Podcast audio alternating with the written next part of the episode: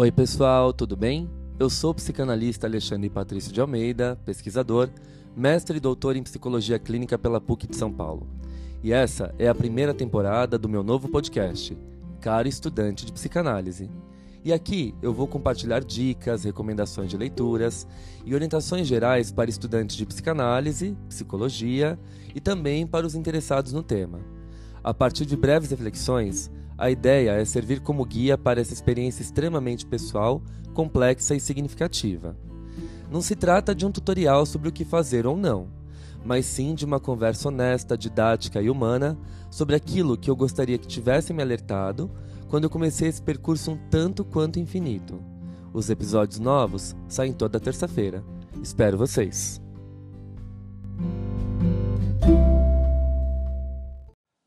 Fala pessoal, tudo bem? Sejam bem-vindos a mais um episódio aqui do nosso podcast Cara Estudante de Psicanálise. E no episódio de hoje eu vou continuar trabalhando com vocês o livro Caro Candidato, publicado pela editora Blucher nesse ano de 2023, que reúne cartas de psicanalistas mais experientes dedicadas a candidatos, a analistas que estão iniciando o seu processo de formação. Mas, como eu falei aqui logo no primeiro episódio, eu penso muito de acordo com Freud e concordo plenamente com ele quando ele diz que psicanalizar é uma profissão impossível. Nós nunca estamos prontos. A formação psicanalítica é permanente.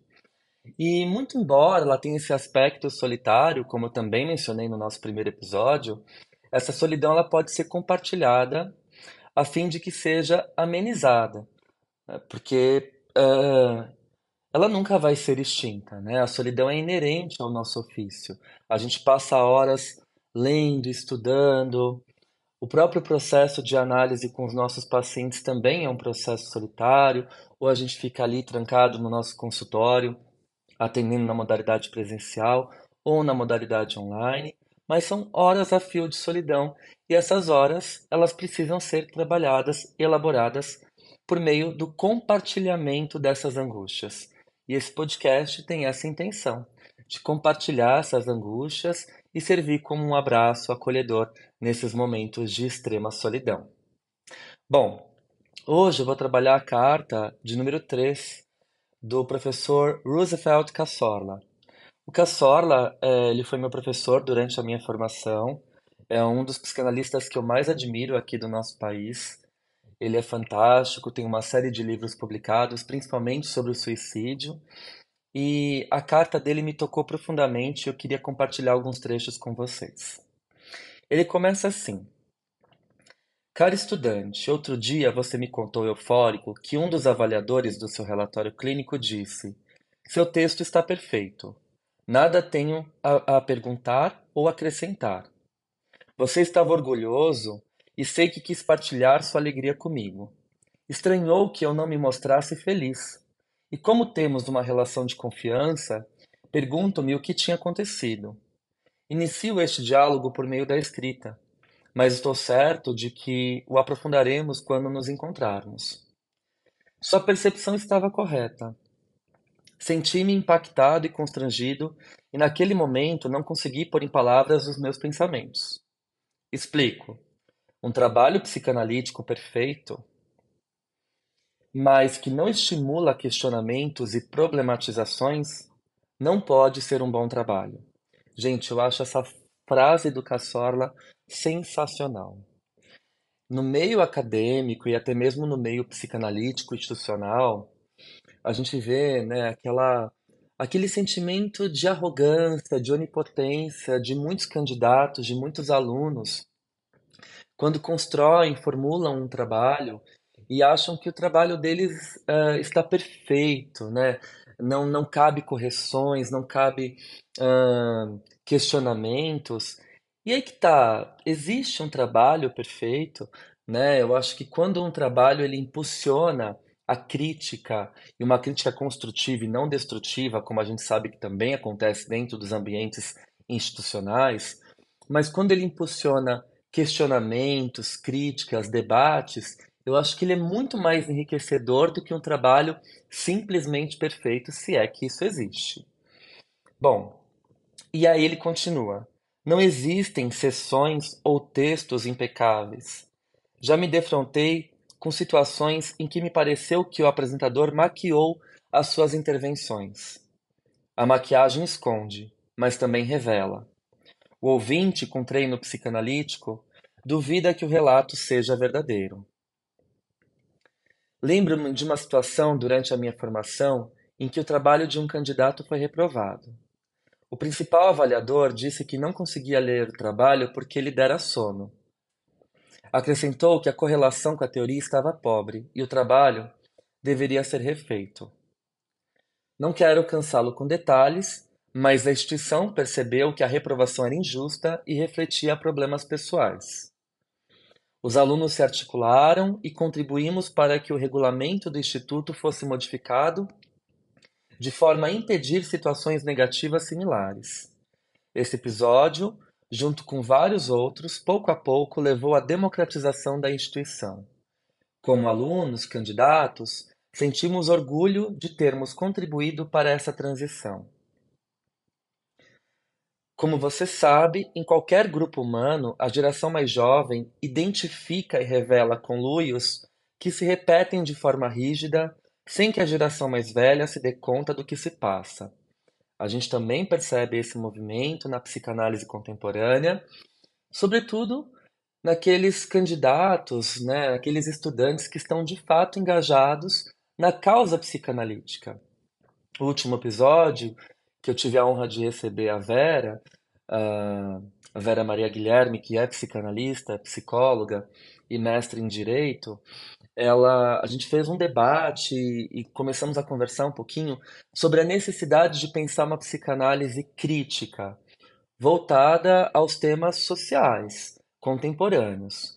Uma psicanálise decolonial, uma psicanálise antirracista, uma psicanálise anti-homofóbica, né? A importância de, claro, partindo da tradição, a gente nunca ignora a contribuição dos autores clássicos. Um clássico, Renato Mezan define isso no livro dele, se eu não me engano, Sociedade, Cultura e Psicanálise. É um dos últimos que ele publicou. Ele fala que o clássico ele tem sempre a virtude de ser atemporal. É aquilo que não se perde com o tempo, é aquilo que não fica antiquado. No entanto, o clássico ele não é algo imutável. Fazer o clássico sobreviver é ser capaz de pensar suas contribuições nos nossos tempos atuais. Eu acho que esse é o maior desafio de traçar uma articulação da psicanálise clássica com os temas contemporâneos. Pensar nessa democratização dos institutos, do diálogo, nas trocas entre a geração mais velha com a geração mais nova, é fundamental para a sobrevivência da nossa ciência.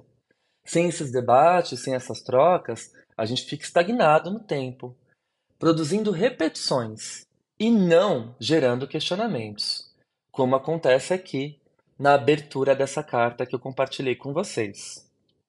Bom, não é fácil avaliar o que ocorre à nossa volta, principalmente quando fazemos parte do que vivenciamos, quando nós estamos inseridos nesse caldo social cultural.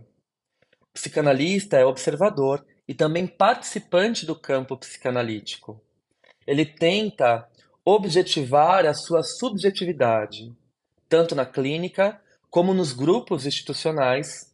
O aluno participa de um emaranhado de identificações projetivas cruzadas que influenciam sua forma de perceber os fatos.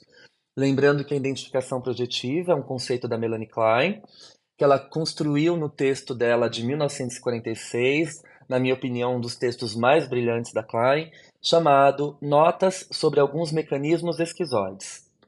O conceito de identificação projetiva é um dos cinco conceitos fundamentais da teoria psicanalítica.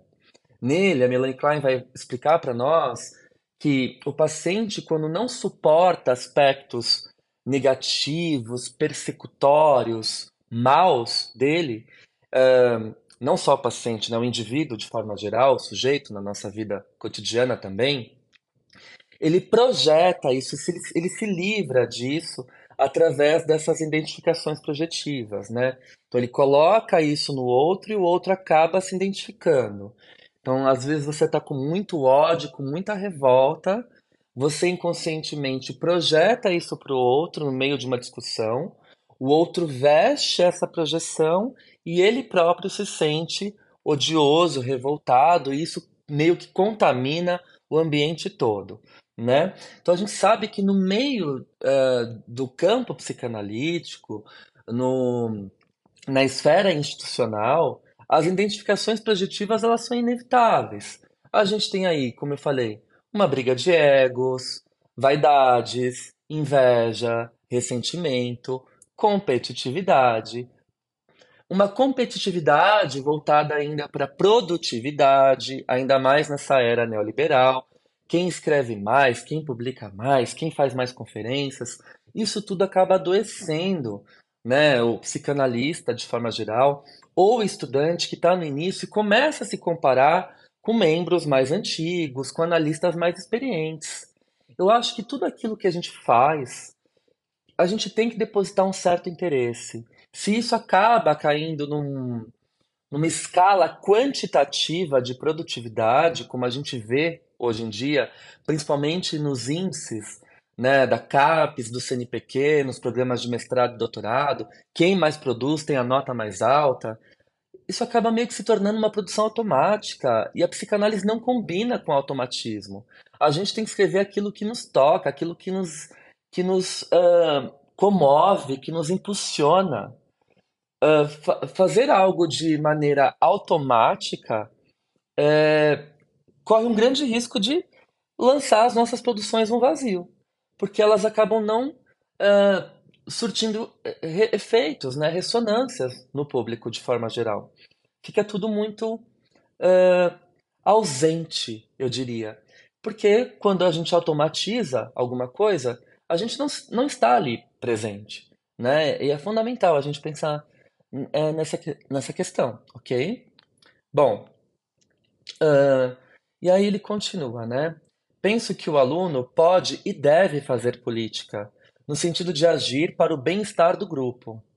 Vivenciar esses fatos enquanto se está em análise pessoal ajuda o desenvolvimento de si, tanto das instituições quanto da própria psicanálise.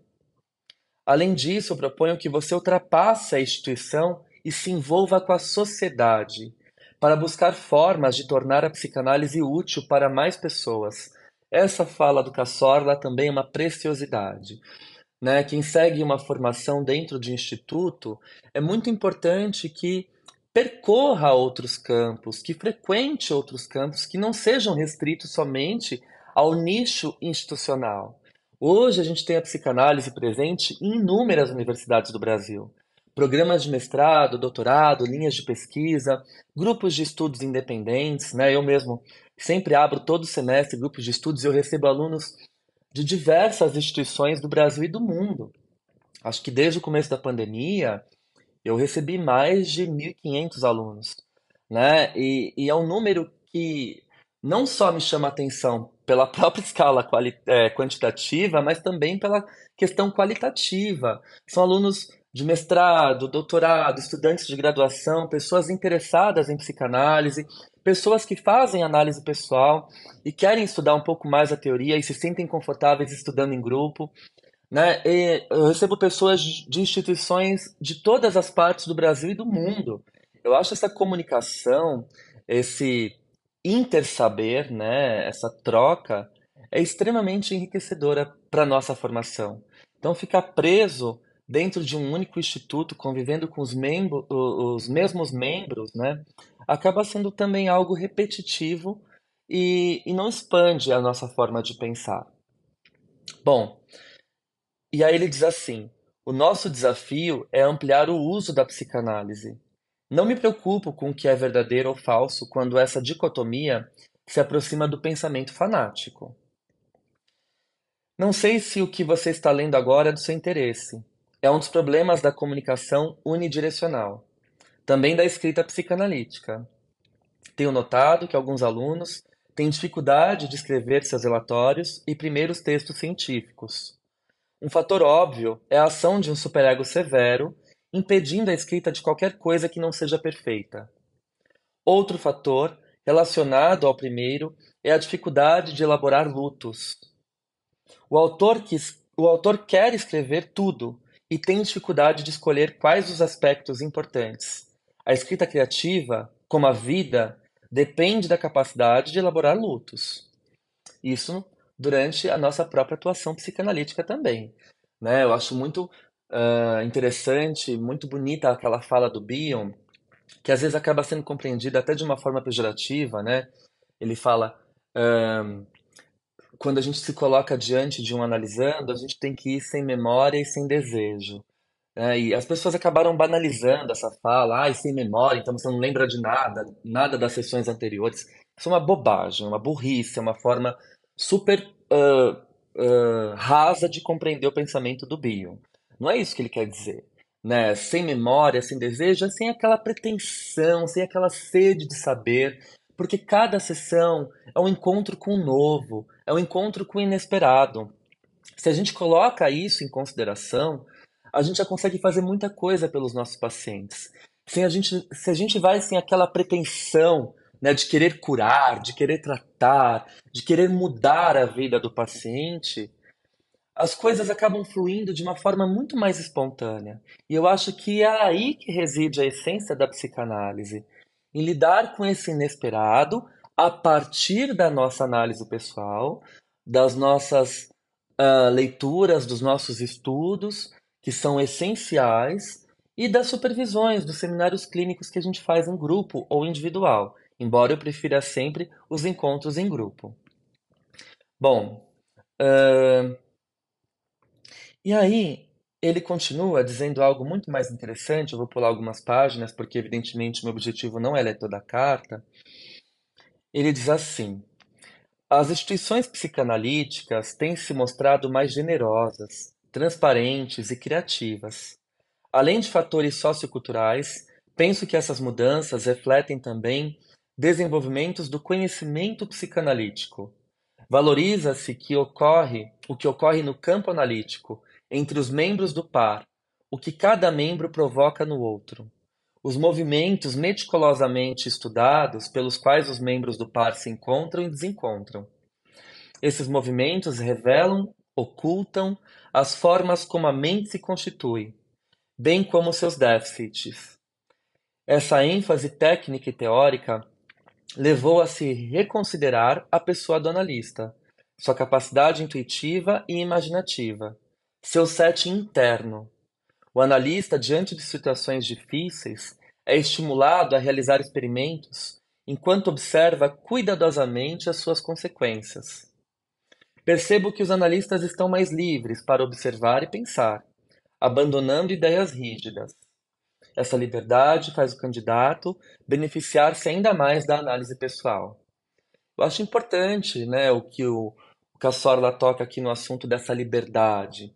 Eu consigo perceber isso dentro de alguns círculos psicanalíticos, dentro de alguns institutos, mas, infelizmente, em contrapartida, Ainda existem instituições extremamente rigorosas, dogmáticas, que escolhem um único autor para ficar ali louvando, né, quase de uma forma religiosa.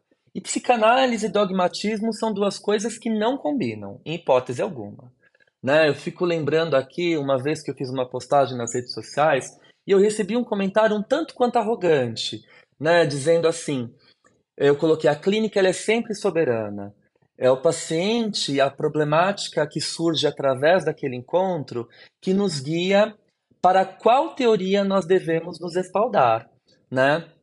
Nesse sentido que eu acho fundamental ter um percurso freudiano consistente, depois ir para Melanie Klein, para o Ferenczi, para o Winnicott, estudando cada autor com muita profundidade e compondo ali né, uma espécie de colcha de retalhos mas com retalhos grandes, né?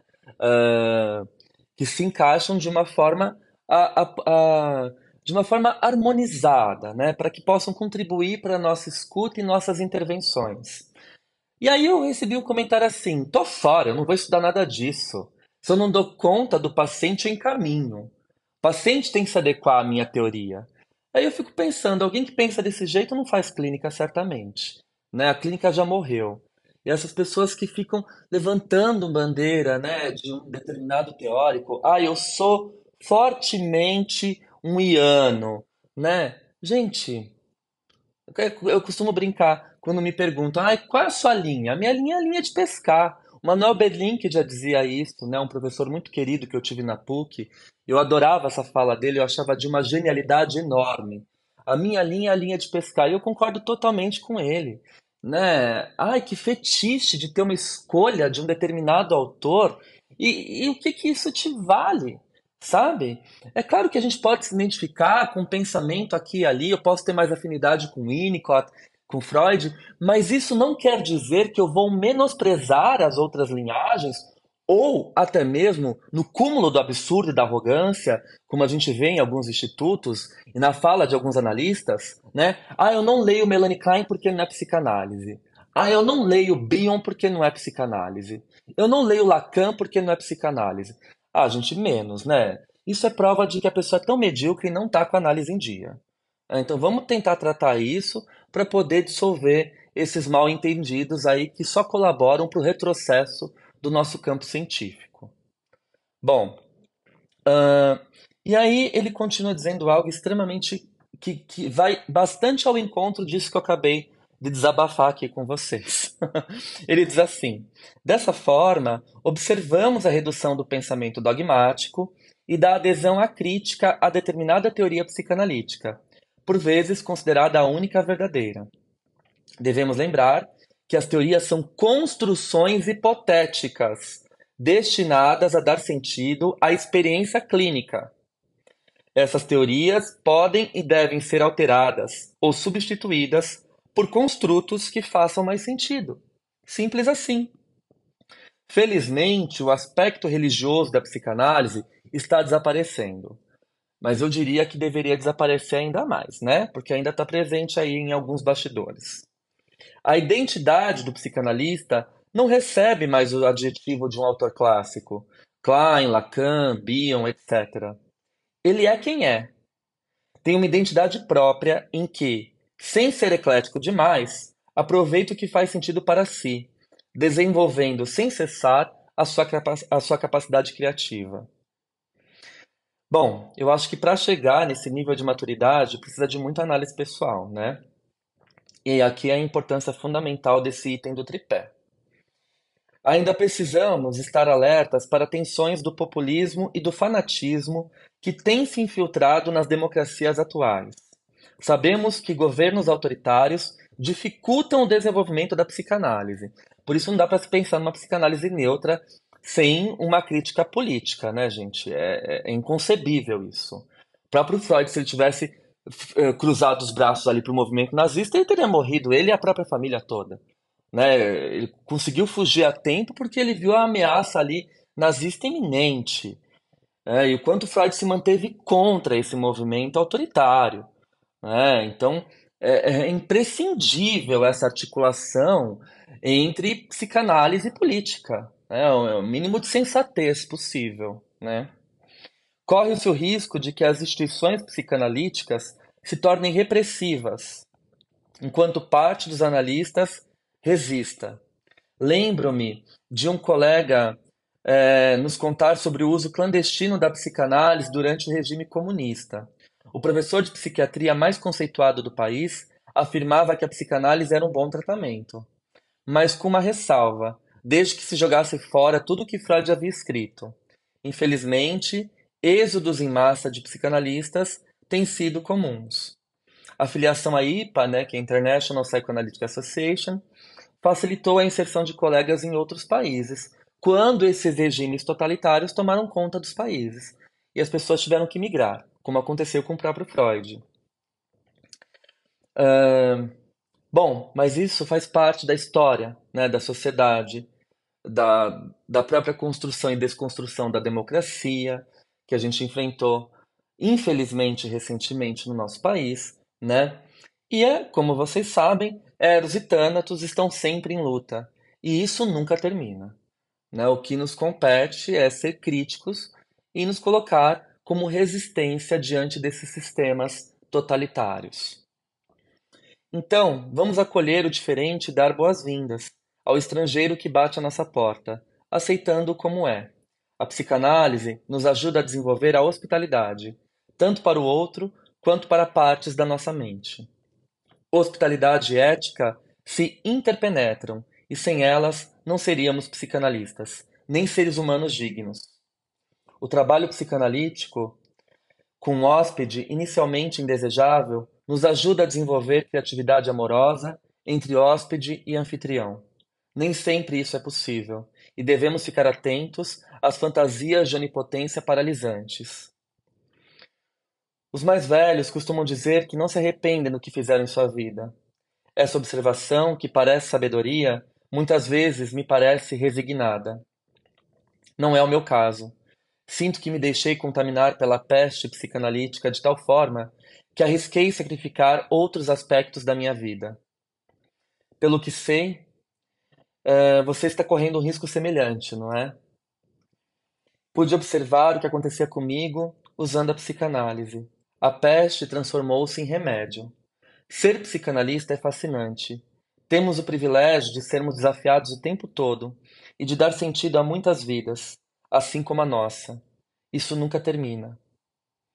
Então, que você, caro estudante de psicanálise, possa usufruir tudo o que a formação analítica tem a lhe oferecer, não esquecendo, sobretudo, e aqui é a minha fala, de que existe uma vida além da psicanálise e que essa vida é importante para construir o nosso enredo, a nossa formação, a nossa bagagem cultural indispensável para o nosso ser e fazer psicanalítico. É isso, um beijo e até a próxima terça-feira, no próximo episódio do Caro Estudante de Psicanálise. Tchau, tchau, gente.